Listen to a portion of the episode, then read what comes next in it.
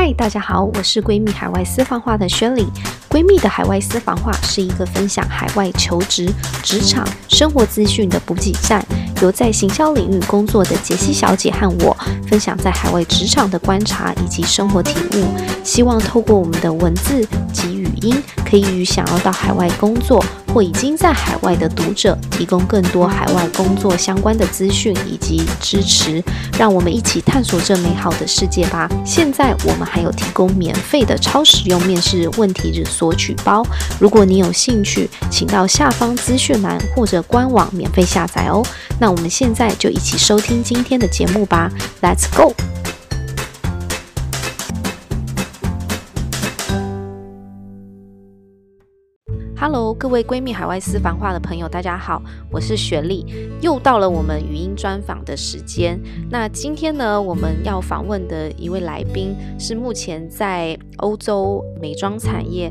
负责 Product Marketing 的 Monica。然后我们先请她跟我们打声招呼吧。Hello，大家好。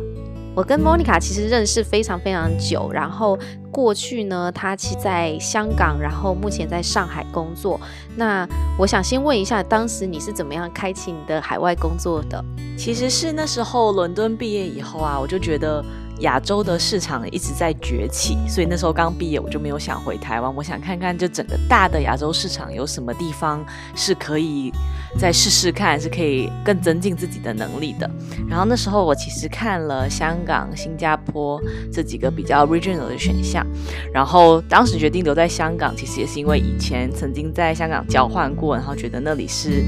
亚洲的金融中心，然后很多公司的。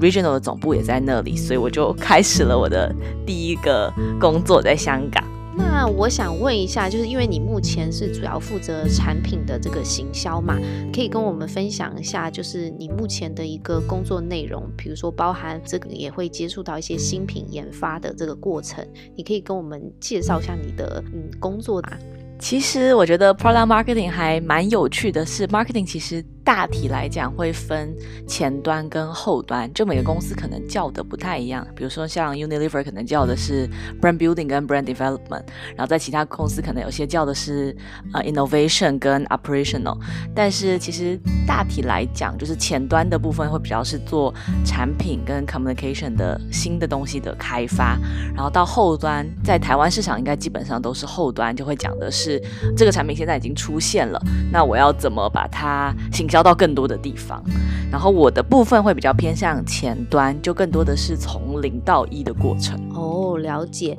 听下来，因为负责前端的部分嘛，其实基本上你要对这个产品或者是这个产业有一定的了解。那之前你有在 B to C 的行业，然后有做过呃 lighting 啊，还有选铺相关的产品，那其实也是有一点不一样。你怎么确保自己能让快速的去了解这个领域的产品？其实我觉得，虽然领域不太一样，但我们做新品的研发的。大致上的流程其实是类似的，就是我们会借助很多呃消费者的洞察的报告研究，然后去看看说这个产业的趋势是什么，然后再加上结合自己生活的经验，就消费者到底想要的是什么。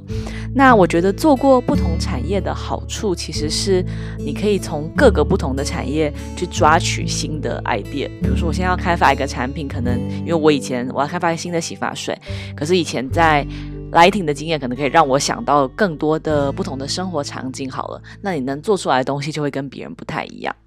诶，其实 Monica 其实不只是在不同产品上面有做过行销，那像她是在 Global 还有 Regional Role 也有涉猎。你觉得主要就是差别在哪里啊？就是过去你在 Global 的 Office 还有在 Regional Office 的一个差异。因为我一开始是在 Global 嘛，Global 其实就会看得比较广，就是你真的会看到全世界现在正在发生的事情。就比如说我以前也会需要拉丁美洲出差啊，然后有时候会看看欧洲市场，就是。好处是你看得很广，然后你可以知道每个国家在不同的发展阶段，它发生的东西需要的产品是什么，我觉得是很有趣的。然后后来我是在 Asia 的 Regional Office，那他就要求你会进到对同一个 region 的了解更加的深入，就可能以前你会谈的是很大，在 Global 的时候会谈的是很大的 umbrella 的 strategy，但进到 Regional 的时候，你会看主要对我们。Regional 的主要的几个 key 的市场，那我是要怎么做才可以更深入、真正的贴近 local 的 insights？然后 regional 还会有一个更也比较有意思的是，它常常会当做 global 跟 local 的桥梁，所以你必须要很了解、很了解个 local，然后也要蛮了解 global 的思考模式，然后你就有办法中间扮演桥梁，让大家更顺畅的沟通，然后真的能开发出新的产品是这个国家需要的。那你觉得就是因为在 global 嘛，还有 regional 都待过，有没有一些是共同需要培养的核心能力？我觉得有三大能力还蛮重要的，一个是你的 communication 的 skill，那这个 communication 其实涵盖的比较广，一个是你跟你自己的同事之间。就公司内部的 communication，你有没有办法很清楚的表达你的想法，然后你想要做的事情跟怎么推动下一步？然后另外一块会是，呃，对消费者的 communication，就是你这个产品不管有多好，但你要怎么用大家可以理解的方式讲出来，就是这两部分的 communication，我觉得都还蛮重要的。然后另外一个很重要能力，其实会是呃大量的整合讯息的能力。就我刚刚有说，我们其实会看很多不同的消费者的洞察报告嘛，然后很多市场数据。那你要怎么把这些东西归纳整理出一个觉得可行的下一步执行的方向？这个也还蛮重要的。因为有些人可能会在这个大量的咨询里面，他就会迷失了自己，他不知道到底接下来要怎么走，因为资料不一定会告诉你。方向嘛，那你要真的要有一个整合的能力去说，那下一步应该要怎么做？感觉是还蛮需要很多核心的一个能力，才能帮助你在不管是在 global 或是 regional office 都能够做一个很大的一个发挥。那其实因为你之前在香港还有上海呢都有待过，我想问一下你自己觉得整个职场的环境，然后还有或者是一些生活有什么不一样吗？我其实一开始工作在香港嘛，然后那时候我会觉得它是一个很国际化的城市，然后对所有西方啊或是外国的世界其实还蛮友善的，所以很多外国人，很多尤其是西方国家的人会在香港工作。那你会觉得你接触到的东西其实是西化跟呃亚洲文化融合在一起的东西。然后我在上海的话，会觉得其实会更偏中国市场一点，就会你会看到很多的。中国正在发生的事情，你在香港是看不到的。比如说，现在他们 e-commerce 的崛起很迅速，他们有各种不同的 social media 平台，就很多事情是变化的很快，然后真的只有在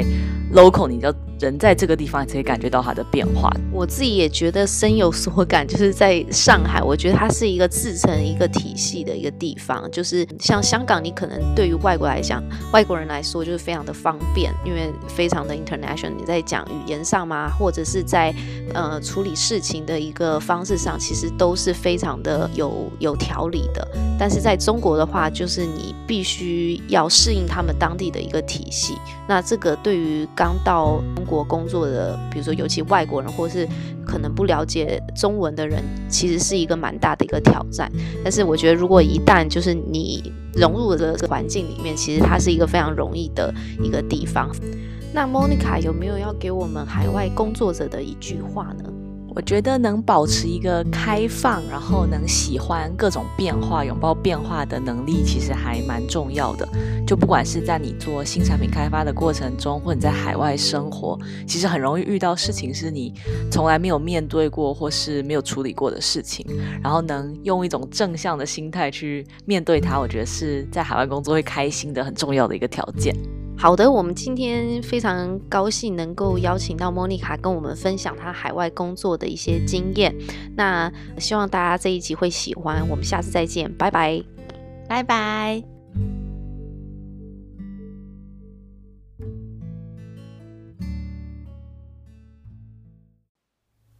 喜欢今天的语音吗？如果你有任何的想法或有想要听的主题，欢迎到下方留言给我们哦。我们下次再见。